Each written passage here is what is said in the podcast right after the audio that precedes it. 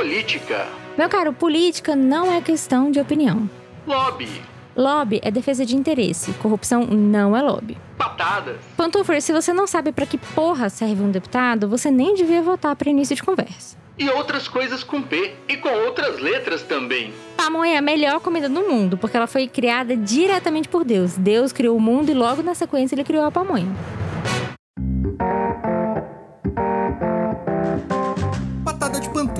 Toda quinta no seu agregador de podcast. Esse podcast é um oferecimento da editora de livros Colenda.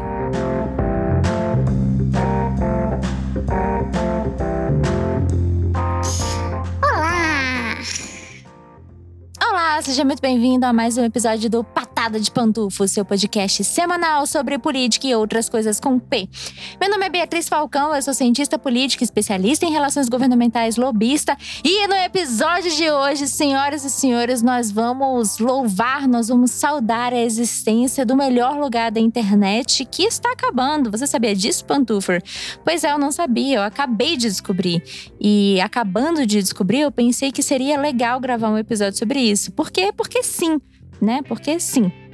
É, e hoje nós vamos gravar um episódio sobre o Yahoo Respostas. Para você que não sabe, o Yahoo Respostas está acabando agora, dia 4 de maio. Então, Pandufer, é, hoje o episódio vai ser sobre o Yahoo Respostas, sobre, na verdade, para a gente saudar, na verdade, o fim do Yahoo Respostas para a gente celebrar essa força física gravitacional que existe na internet mundial. Então, eu selecionei as melhores perguntas sobre política no Yahoo Respostas e eu vou responder as perguntas do Yahoo Resposta aqui ao vivaço, ao vivaço. E como eu farei isso, Pantufer? Eu farei isso com o Getúlio Juscelino ao meu lado, os dois estão dormindo aqui na minha cama e tomando gin. Por quê? Porque eu quero. é isso, eu não tenho nenhuma explicação boa para te dar, não sei porque eu quero. Ó, o gelinho. Você tá ouvindo o gelinho? Enfim, então para cada resposta, ou melhor, para cada pergunta do Yahoo Resposta, eu vou beber um gole de gin, tá bom? Então vamos lá que não, isso aqui vai ser que nem CPI do, do Covid. A gente sabe como vai começar, mas não sabe como vai terminar. Então vamos embora. Já vou beber até um gole para abrir os trabalhos aqui. Peraí. Eita! Ai, caralho, ficou forte pra caralho. Tudo bem, assim que é bom. Assim que é bom. Então vamos lá. Primeira pergunta mais curtida. Quem aqui que é o Lula presidente? Isso não é uma pergunta exatamente sobre política, né? Isso é uma pergunta meramente ilustrativa, eu diria. É porque, né? Primeira resposta: João, quero que o Lula se foda. O anônimo falou: Eu voto no Lulão, pai do povo. O que eu queria mesmo era ele preso, mas fazer o quê? Estamos no Brasil. o massa é que ele fala: Eu voto no Lulão, pai do povo, nós, forte abraço, isso aí, Lula lá, brilha uma estrela, etc. E aí, do nada, queria ele mesmo na cadeia. As pessoas, elas são meio bipolares aqui no Yahoo Resposta. BM, quero Lula de novo com a força do povo. Gostei desse aqui porque ele já já sabe até o jingle. Eu gostei muito desse aqui, ó. Petistas são jumentos semi-analfabetos e muitas vezes criminosos. Todos os esquerdistas deviam ser enviados a campos de reeducação. Eu achei, eu acho muito, muito curioso, assim, esse tipo de, de afirmação tirado diretamente da bunda, né? Porque, é, enfim, né? A pessoa claramente não sabe apresentar nenhum dado sobre isso, mas ela quer afirmar mesmo assim, o que é uma, o que é uma característica bastante comum de pessoas ignorantes, especialmente de pessoas ignorantes na internet. E eu acho que ela que, que a pessoa, eu não sei exatamente o que, que ela acha assim, mas o que, que ela espera? Tipo, que as pessoas falem, nossa, é isso mesmo, vamos enviar os esquerdistas para campos de reeducação. E, by the way, o que seria um campo de reeducação? Não posso deixar de pensar que isso tem alguma relação com campos de concentração nazista. Não sei por que eu fiz essa associação. Quem sabe eu sou louca. Ah, esqueci de beber o gin, peraí. Né? Duas respostas, duas goles de gin. Peraí.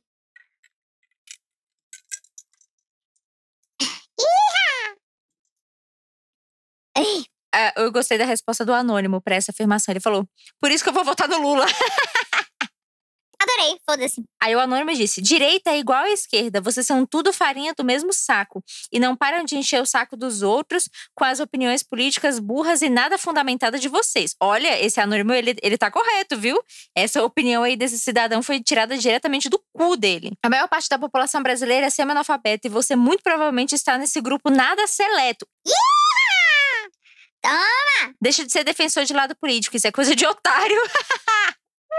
Gente, Yahoo Resposta, melhor, melhor lugar da internet. Puta que pariu. Tem um aqui, ó.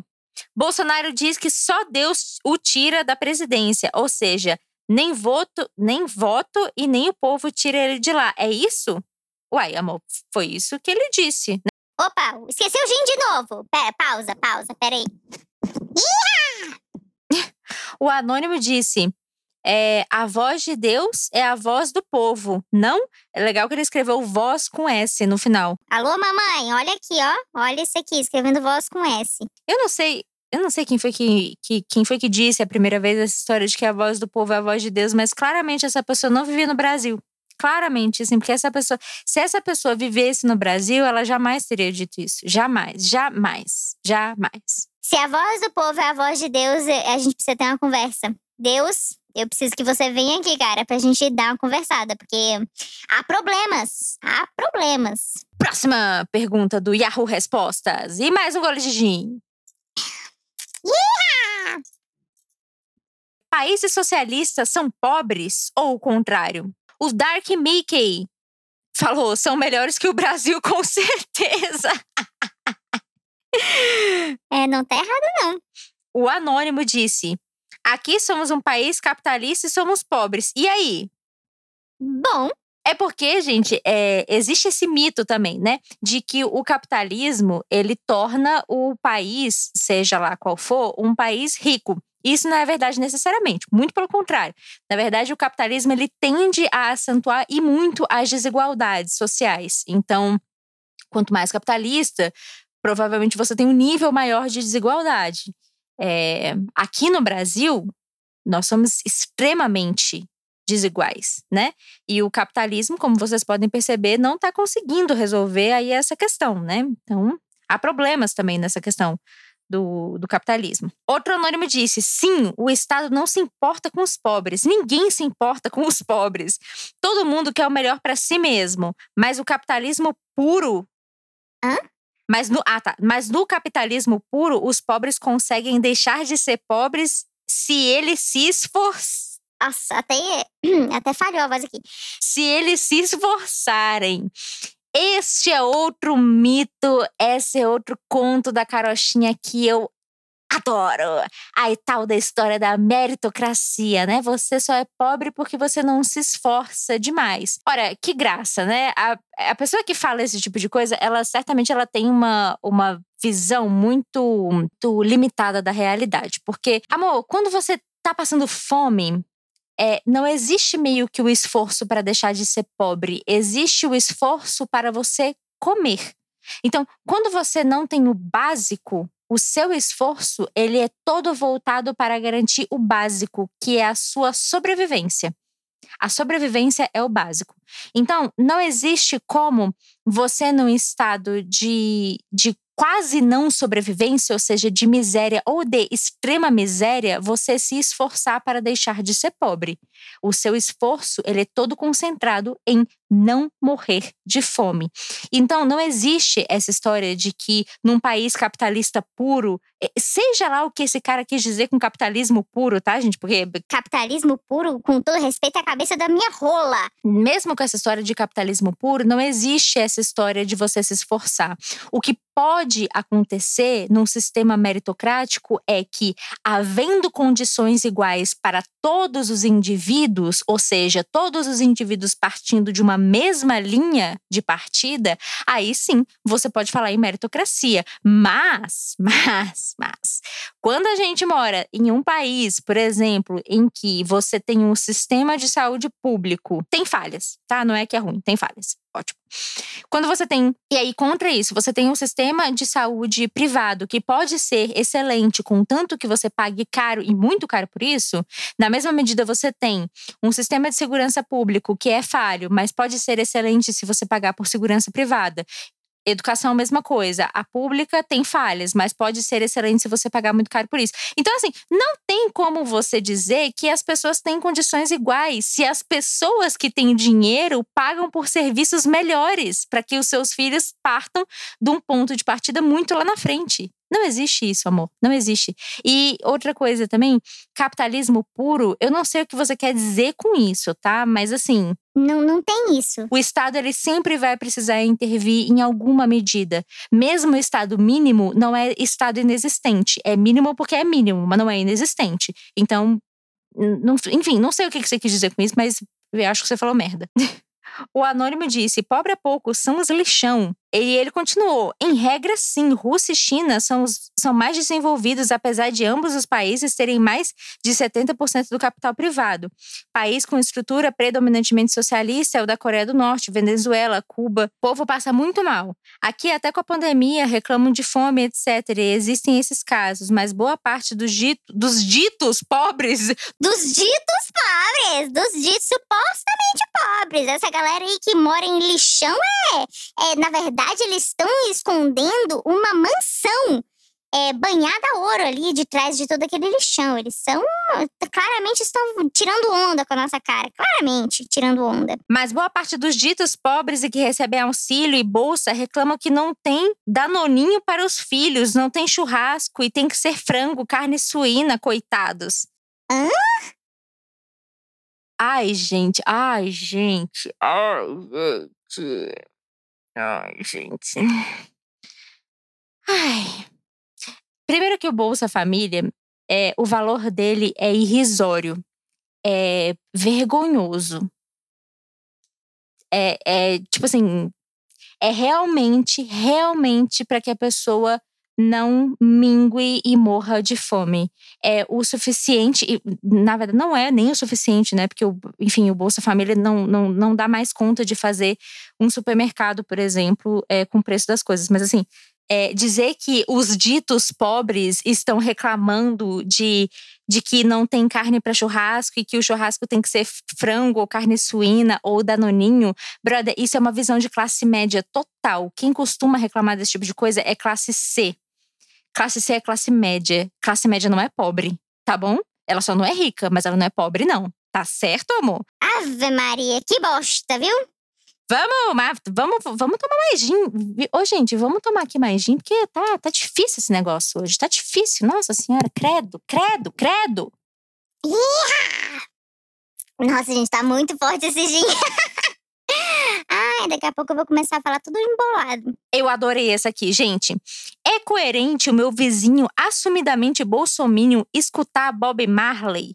É no mínimo maluco, não é? Aí ele teve seis respostas. Tanto quanto socialistas de iPhone. Mentira! Bolsominions fala que a pandemia é uma farsa, uma gripezinha que o kit cura a gripezinha, que na verdade não existe porque é uma farsa. Quê? Mas o que, que tem a ver uma coisa com a outra, gente? Peraí, só um pouquinho. Mas eu acho muito engraçado, né? Esse conceito do bolsomínio que consome coisas que, é, enfim, que foram feitas por ou pensadas por pessoas que não têm a menor compromisso ou melhor ou menor. É, ah lá, já tô falando embalado. Embalado. já tô falando embolado já. É, enfim, dessas pessoas que não têm o menor compromisso com, com conservadorismo, por exemplo, que, que assim, que passaram a trilhões de, anos-luz do conservadorismo e tal. É, eu sempre acho muito curioso um fenômeno que é bem comum, é, pelo menos eu conheço vários, não sei vocês, mas o bolsominion que escuta, ou conservador de modo geral, não precisa nem ser, nem ser bolsominion não, mas o conservador, a pessoa de direita conservadora e tal a pessoa conservadora de direita que fuma maconha. Eu acho esse conceito bastante interessante. Eu sempre fico pensando, tipo. Uai, gente, será que a pessoa. Será que a pessoa entendeu assim? Ou será, será que eu conto? Será que eu conto? Será que ela vai descobrir sozinha? Eu sempre fico meio nessa dúvida, assim, de, de se a pessoa entende, sabe? Se a pessoa faz a correlação de uma coisa e outra, ela não liga, ou se a pessoa só, enfim, tá sendo hipócrita e vivendo com a própria hipocrisia de maneira legal. Porque, de boa, né? Todo mundo tem o seu nível de hipocrisia. Mas é importante que você saiba qual é a sua hipocrisia e qual é o seu papel na sua hipocrisia, né? Então, às vezes, a pessoa ela não sabe mesmo que trata-se de um comportamento bastante incoerente. Mas enfim, né? Mas enfim. Tô dizendo com isso que só esquerdista pode fumar maconha, gente? Evidentemente que não, não é isso que eu tô dizendo, mas é, é porque, assim, o conservadorismo, esse brasileiro no qual nós estamos inseridos hoje, ele prega total guerra às, drogas, guerras aos entorpecentes de um modo geral. Inclusive, e mais especialmente a maconha, eles acham que, inclusive, maconha é coisa de esquerdista, e enfim, né? Tanto é que o Entrar disse há um tempo atrás que as universidades estavam tapadas de plantação de maconha, o que é uma mentira. Próxima pergunta, e mais um gole de gin. Deus é mais. O erro do regime militar foi o endividamento externo? Seria mais responsável ter limitado o crescimento econômico para manter níveis moderados de endividamento? Para vocês terem uma ideia, em 1973 a dívida externa era de 12 bilhões de dólares. Em 1981 era de 61 bilhões de dólares, equivalente a se- 23% do PIB. Do PIB. Olha, a gente já estou, ó, ih, rapaz. É, olha o tamanho do absurdo: 23% do PIB só em endividamento externo. A subida da taxa de juros do Fed para blá blá blá blá blá blá blá blá. Ele escreve uma questão aqui sobre endividamento externo. Primeiramente, o regime militar é por si um erro? Não existe democracia com regime militar. Tá bom? Não sei se isso fica muito claro, assim, né? Porque às vezes as pessoas falam: não, vamos pôr um regime militar e manter a democracia. Hum, é, então, né? Não é assim que funciona a coisa. Então, o regime militar por si já é um erro, ponto final. É, a outra coisa é que é isso, né? Quando você designa o mesmo tipo de pessoa, o mesmo grupo de pessoas para fazerem coisas diferentes, é evidente que vai dar merda. Não adianta você pegar uma pessoa totalmente aleatória, por mais bem intencionada que ela seja, tá? Porque é, eu não duvido que falte boa intenção de muitas pessoas que fazem merda e, e acabam fazendo merda por pura ignorância, por puro desconhecimento, mas não adianta boa intenção. É preciso conhecimento técnico, é preciso conhecimento específico. Mais uma pergunta e mais um gole de gin. Já tô ficando até com calor, gente. Já tô até suando aqui. Iha! É, tá porra. Ai, gente, essa aqui é muito boa. Sou homem e tenho paixão por Bolsonaro. Calma, não pensem que sou gay. Mas, amigo, ninguém pensou. Assim, a pessoa que pensou foi você. Então, talvez aí haja uma haja uma questão para você para você conversar com outras pessoas, com amigos, com psicanalistas, né? Porque ninguém pensou, só você pensou. E se você pensou é porque esse pensamento ele já estava aí atrás do seu subconsciente. Não pense que sou gay. Minha mulher também é apaixonada por Bolsonaro. Meu melhor amigo que votou no Bolsonaro conversando comigo diz que não concorda com ele indicar cloroquina, ter boicotado vacina, dentre outras coisas. Gozado que eu e minha mulher achamos que Bolsonaro sempre tem razão. Ô, amor, peraí que eu, te- eu já tenho a resposta da sua pergunta, tá? Peraí só um pouquinho. Já não sei porque damos razão pra ele.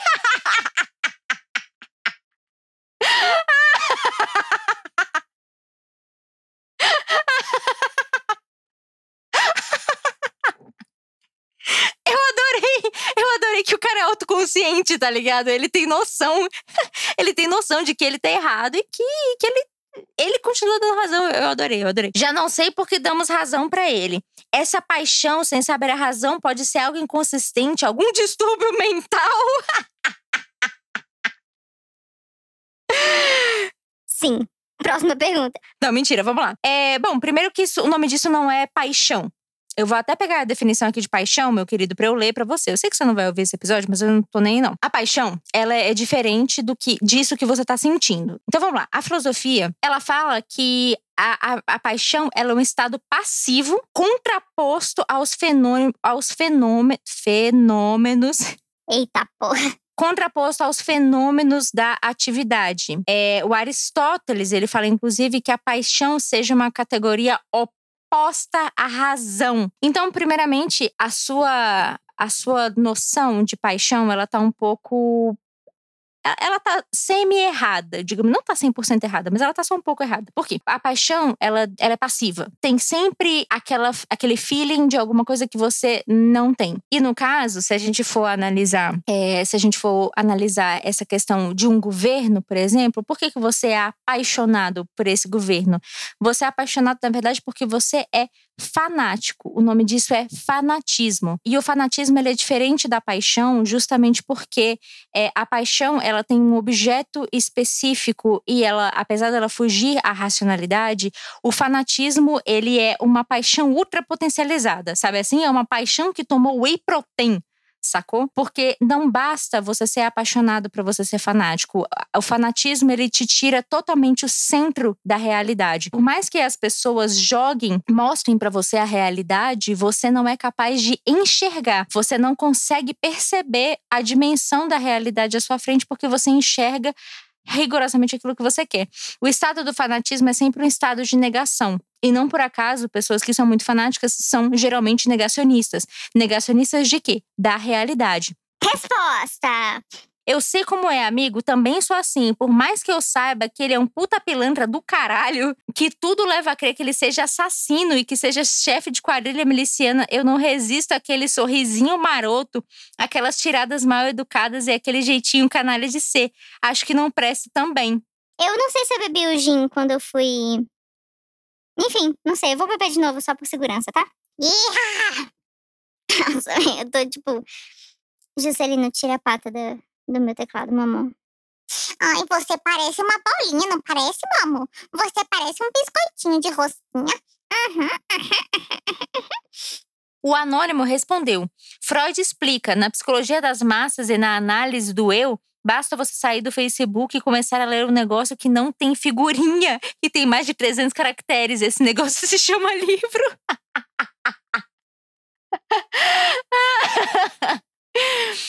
Sim, É, uma característica também muito interessante dessa, dessa geração que a gente está hoje, né? De modo geral, essa geração da internet, de pessoas que se informam pela internet e tal, é a, a, o quão rasos são as informações que a gente consome. A gente parou de, de se aprofundar, né? A gente parou de se aprofundar em, em temas e conteúdos e tal. Então a gente não se preocupa mais em saber se uma informação é fundamentada. A gente só quer a informação, a informação pela informação. Então, se eu te digo que um prato é amarelo, você só está atento à, à história do prato ser amarelo. Você não tá nem aí de onde que eu tirei isso, sabe? Tende a ser um problema a longo prazo bem difícil de resolver. E quando digo a longo prazo, eu digo bastante a longo prazo mesmo, tipo 100, 200 anos, se é que a gente vai estar vivo em 100, 200 anos, né? Mas enfim, é, mas vai ser um problema é, bastante sério da gente resolver. Não sei nem como a gente vai resolver isso, porque é, é, um, é um hábito, quase que um vício difícil de superar, especialmente quando a gente está falando de um comportamento de massa, que nesse caso é um comportamento de massa. Esse consumo de, de informações extremamente rasas. vamos lá. Última pergunta aqui pra gente acabar. Última pergunta em homenagem aos meus amiguinhos gaúchos. Ah, o gin, peraí, esqueci o gin. Vamos beber o gin. Hum,